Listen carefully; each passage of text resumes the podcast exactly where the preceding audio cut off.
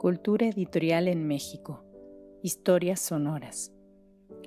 Les damos la más cordial bienvenida a una cápsula de Cultura editorial en México. Historias sonoras.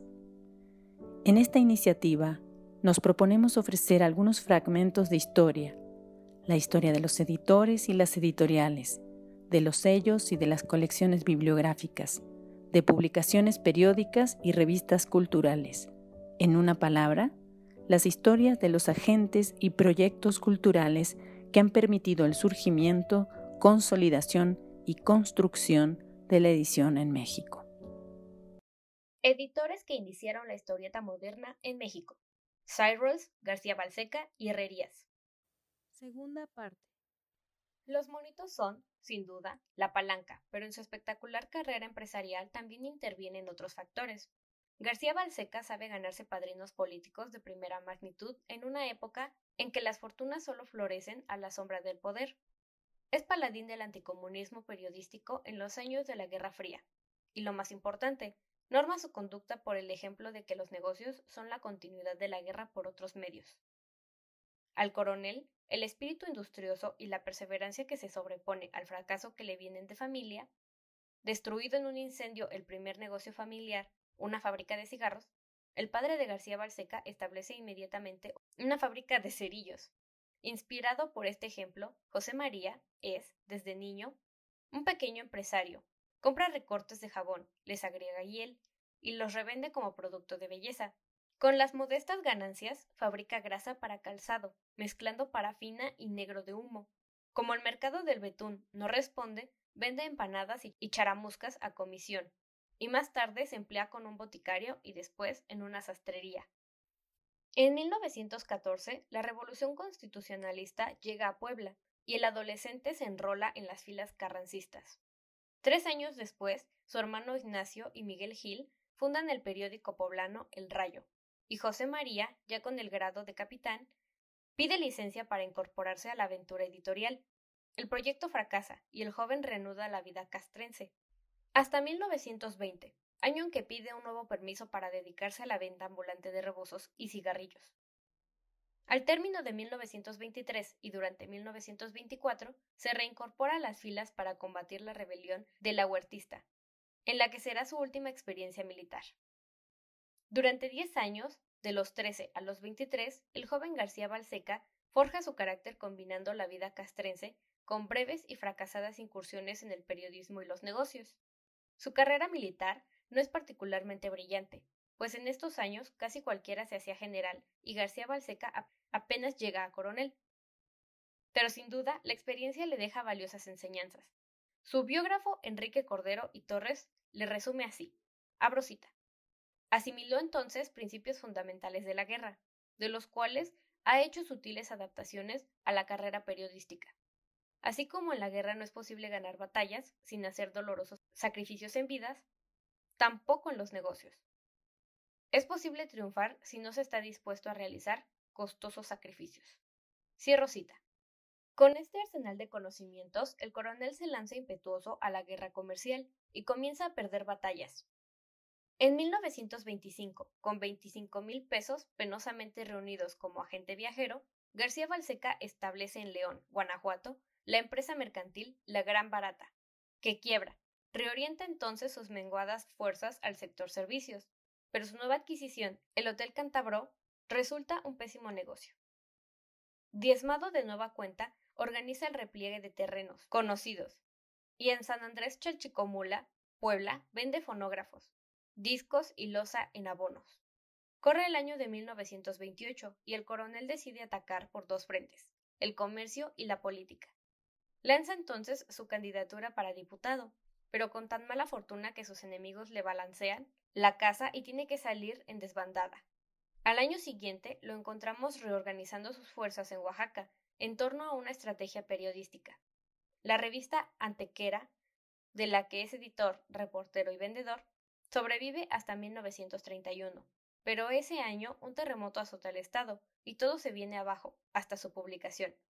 Para 1932, su larga marcha lo trae de nuevo a la Ciudad de México, donde se propone atacar el mercado periodístico, por un flanco que considera propicio, el público de los estados, descuidado por los editores de la capital. La revista Provincias, editada por Coronel y dirigida por Juan de Dios Batis, pretende apropiarse de esta demanda potencial, pero sus tirajes de 3.000 ejemplares no revelan un gran éxito. La revista que publica números monográficos se sostiene, en realidad, gracias al patrocinio político de los gobiernos estatales y el forzado apoyo económico de los comerciantes locales. De hecho, García Balseca vende publicidad política. En cada número de provincias exalta la figura de un gobernador, y su protector más poderoso es el general Calles, que por esos años gobierna el país tras mano, desde su retiro en Cuernavaca. El negocio funciona mientras dura el maximato, pero para 1935 soplan vientos de cambio, y los nubarrones de un nuevo fracaso se ciernen sobre las huestes del coronel. García Balseca responde a la amenaza con una maniobra desesperada, que a la postre resultará brillante. Su colaborador, Daniel Cadena, le hace notar el éxito comercial de la revista de historietas de editorial Cyrus, y el coronel decide jugarse el todo por el todo y lanzarse con un fusil de Paquín llamado Paquito, también de bajo precio y gran tiraje, al parecer, tiene el apoyo financiero del general Garza y del ingeniero Juan de Dios Batis, y cuenta con el respaldo de la cooperativa Excelsior, que imprimía su anterior revista. Paquito tiene un éxito pasmoso y es el primer negocio verdaderamente rentable del coronel. Los triunfadores tienen el privilegio de escribir o mandar escribir. La historia para su mayor lucimiento y García Balseca nos ha dejado una versión de los hechos que exalta a toro corrido su intuición editorial. Cordero y Torres transcribe así las supuestas reflexiones del coronel en vísperas de la publicación de Paquito. Abro cita. Sería preferible, en vez de una revista mensual como Provincias, que dejará 20 centavos de utilidad por ejemplar, tener una publicación bisemanal, que dejará un centavo, siempre que pudiera lograrse una circulación de veintenas de millones. Y así fue nacimiento en García Balseca la idea de producir una revista de bajísimo costo de venta, y de interés para las grandes masas. Sencilla y popular, capaz de ser adquirida hasta por los analfabetos. El 70% de la población mexicana era analfabeta, y cómo iba a aspirarse a una enorme circulación si no se contaba también con lectores que no supieran leer. Cierro cita. Y efectivamente, Paquito se transforma pronto en una revista para las grandes masas, pero aunque García Balseca presuma de premonitorio, el hecho es que no fue concebida de esta manera. Al comienzo, la publicación del coronel, como el Paquín de Cyrus, iba dirigida a los niños, y así lo indica el subtítulo, Semanario Infantil Ilustrado. Siguiendo los pasos de su modelo, los primeros números de Paquito están formados por cómics importados. King Futures Syndicate le proporciona Mandrake, el mago, Deli Falk y el ratón Miguelito, de Walt Disney, Popeye, de Cigar, y el gato Félix, de Pat Sullivan, entre otras. El emblema de la revista es Pinky, héroe de la tira de Charlie Schmidt y Eddie Sullivan, que en México se transforma en Paquito. Paquito comienza a publicarse el mes de marzo de 1935 y aparece todos los martes con formato medio tabloide y precio de 10 centavos. De los primeros números se imprimen 5.000 ejemplares, los que se agotan rápidamente, y pronto los tiros aumentan. En marzo de 1936, a un año justo de la aparición de Paquito, García Balseca lanza su segunda revista de historietas, a la que bautiza con el diminutivo de su nombre, siguiendo la política tacoyista de Cyrus. En torno al origen de Pepín, legendaria publicación que alcanza tirajes escalofriantes y que por un cuarto de siglo le da nombre genérico a las revistas de monitos, conocidas popularmente como Pepines, se han tejido toda clase de versiones, según una de ellas, García Balseca habría contado con el respaldo subrepticio del entonces gerente general de la cooperativa de Excelsior, Gilberto Figueroa, y con el apoyo del poderoso distribuidor de revistas, Everardo Flores, interesados en acorralar comercialmente al editor y distribuidor Francisco Cyrus. Es posible. En todo caso, lo cierto es que Pepín no hubiera podido nacer sin la colaboración de Excelsior, y en cuyas rotativas se imprimía, insilanuencia de Everardo Flores, que se encargaba de su distribución. Pepín, cuyo subtítulo es El chico más famoso del mundo, es en todo semejante a Paquito. Su emblema es el personaje Smithy, de Walter Bernard, rebautizado, y su contenido proviene mayoritariamente de King Futures y Editors Press. De la primera agencia destacan Dick Tracy, de Chester Gold, y Terry y los Piratas, de Milton Caniff. De la segunda, El fantasma de Lee Falk. En los primeros números, la única serie nacional es El flechador del cielo, de Alfonso Tirado, pero a fines de los años 30, Pepín ya publica exclusivamente historietas mexicanas. Cuatro meses después, en junio de 1936, García Balseca lanza la revista Paquita, con la que pretende llegar al público femenino, tanto adulto como infantil. En la sección para grandes hay modas, recetas de cocina, patrones y chismes de Hollywood. En la sección de chicas, que abarca aproximadamente la mitad de la revista, se publican historietas. Las dos secciones están integradas por servicios importados, y en la de cómics predominan las protagonistas femeninas. Myra North de Charles Cole, Little Annie Rooney, Darrell McClure y Boots and Her Buddies de E. Everett Martin, cuya heroína es transformada en Paquita y le da nombre a la revista. Más tarde aparecerán algunas series locales de José G. Cruz. Una vez más, García Balseca le sigue los pasos a Rolls, pues su nueva publicación es una copia de La Familia, con el agregado de una sección de historietas como señuelo para las niñas. Pero Paquita es una revista semanal y barata, 10 centavos, mientras que su modelo aparece mensualmente y vale tres veces más, de modo que la publicación del coronel llega al público más popular, y a la larga la copia tiene mayor éxito que el original. En cambio, la idea de combinar en una sola publicación un seminario femenino y una revista de monitos no funciona comercialmente, y al poco tiempo la sección de cómics desaparece.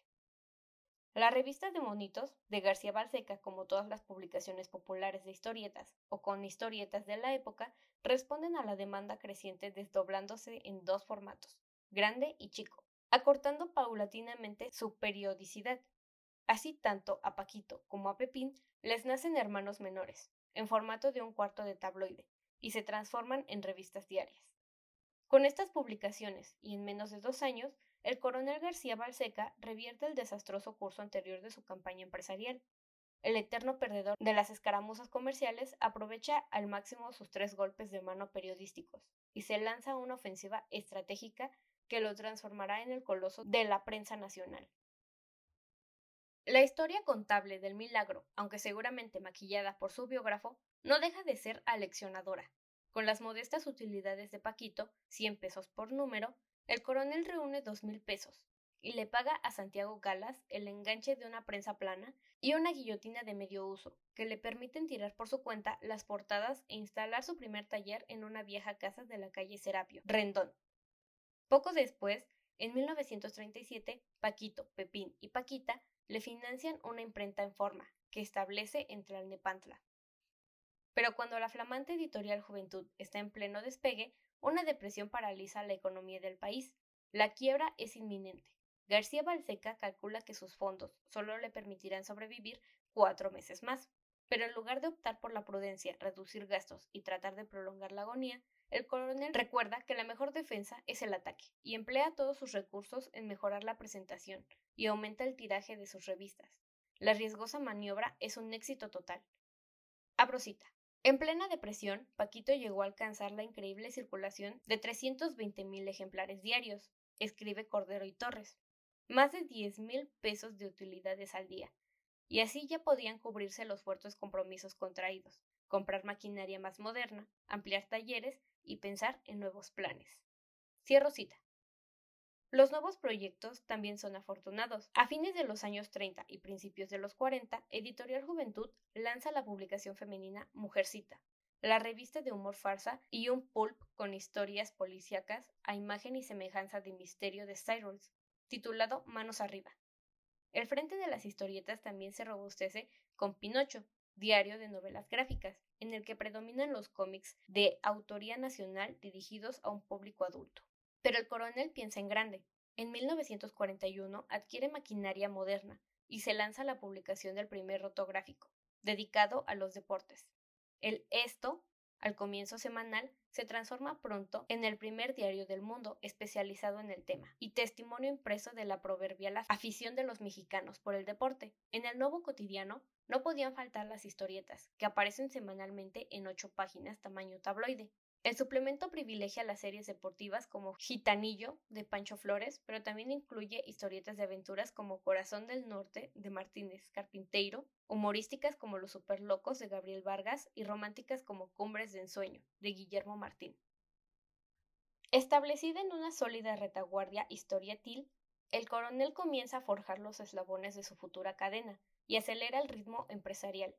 En 1943 compra el diario El Fronterizo de Ciudad Juárez y poco después El Heraldo de Chihuahua. En 1944 funda El Sol de Puebla. Más adelante adquiere El Continental, diario en castellano publicado en El Paso, Texas. En 1945 funda en Aguascalientes El Sol del Centro y en el mismo año El Sol de Toluca.